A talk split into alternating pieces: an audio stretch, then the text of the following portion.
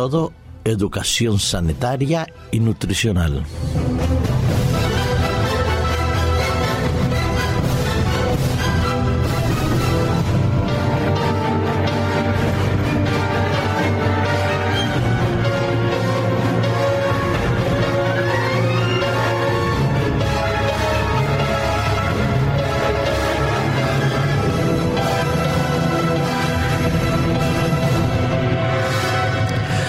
Las empresas agroalimentarias y aquellas de productos manufacturados en alimentación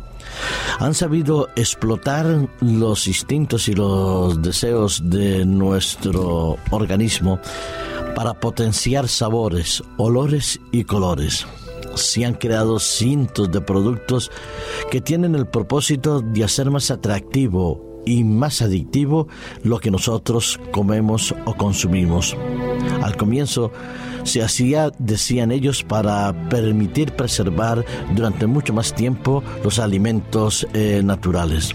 Después se comenzaron a agregar todas esas sustancias que favorecieron que las personas pudieran consumirlas mucho más tarde de lo que el tiempo normal de conservación lo permitía.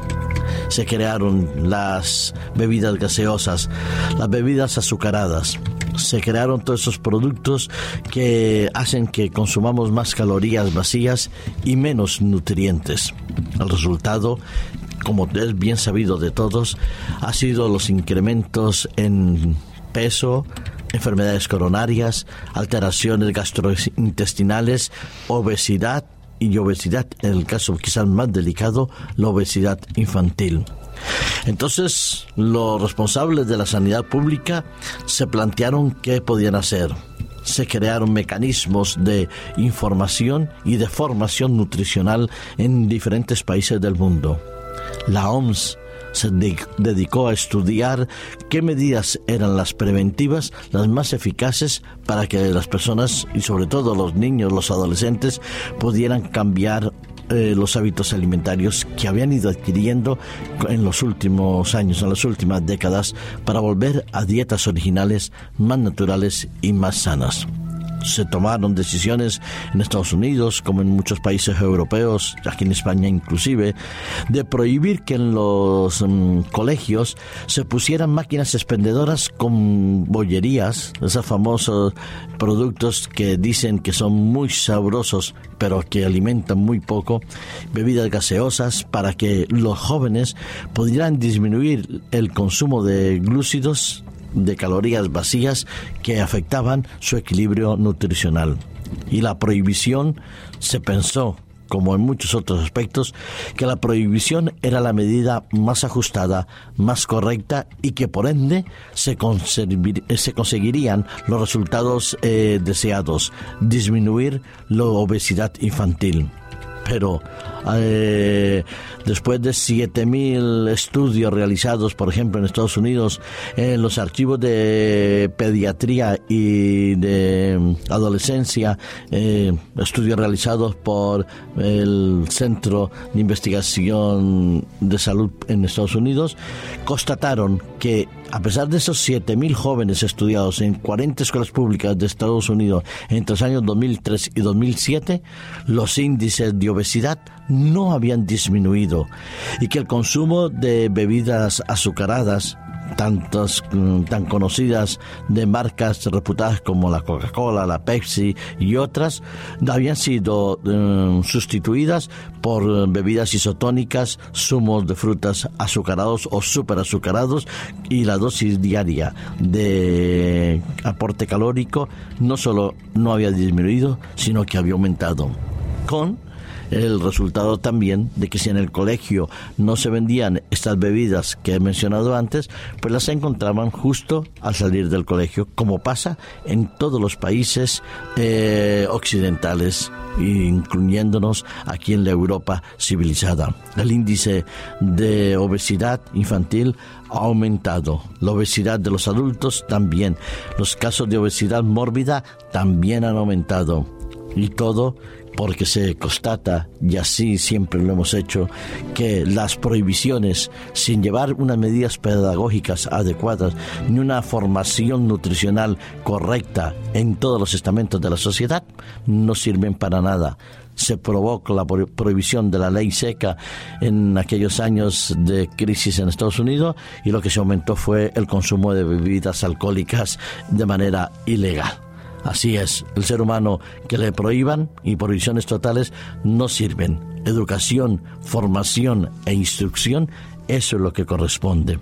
Lo cierto es que los nutricionistas y aquellas personas que nos preocupamos de la salud y de la salud pública, sabemos que hay una ingesta innecesaria de calorías y que también hay a veces desequilibrios nutricionales porque se hace más énfasis en una u otra área de nuestra alimentación. ¿Por qué no aprender a ser, como se suele decir, temperantes, equilibrados, hacer uso de aquello que es sano, bueno, con moderación y aquello que es mm, negativo, perjudicial o al menos no contribuyendo a una buena nutrición, eliminarlo de manera radical en nuestra vida, porque pensamos en la salud no solo de ahora, sino en la posterior. Ahora vienen las épocas navideñas esas épocas donde lo que menos se recuerda a uno es del sacrificio eh, maravilloso de Jesucristo de hacerse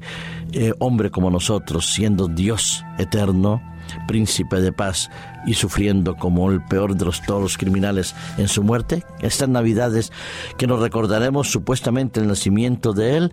veremos en muchos países las mesas llenas, el exceso de alimentos, la abundancia, superabundancia de glúcidos y de calorías vacías. Las bebidas azucaradas correrán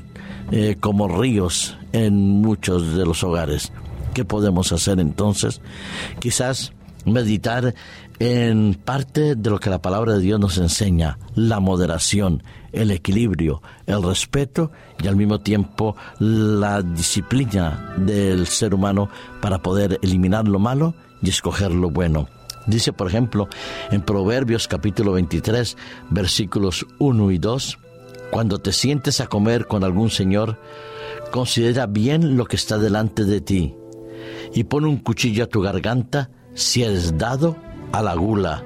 y no codicies sus manjares delicados porque es pan engañoso. Independiente de la relación entre los seres humanos, hay principios nutricionales importantes. No te sacies solo con los ojos, sino también con el cuerpo, con la alimentación. Pero no comas en exceso. Pon un cuchillo a tu garganta significa come con moderación equilibra tus decisiones alimenticias y nutricionales, no importa que en la mesa haya sobreabundancia, no porque haya mucha comida en la mesa, es que debemos comernos todo, no porque vayamos a un self-service, a uno de estos comida restaurantes en los cuales tú puedes comer todo lo que quieras. Y sin tener en cuenta el número de platos que vas a consumir, no quiere decir que tengamos que comer todos los platos en abundancia quizás comer lo justo, lo necesario, lo moderado y lo que nos conviene. Pon un cuchillo en estas navidades en tu garganta, quiere decir no exageres con lo que tengas sobre la mesa y recuérdate que si mal comemos, seguro que moriremos con grandes deficiencias nutricionales y con exceso de peso, de colesterol y de otras patologías producto de una alimentación desequilibrada. Aumentaremos eh, lo que es la salud si sabemos comer con moderación, con prudencia y con responsabilidad. Consideremos bien lo que hay delante de nosotros.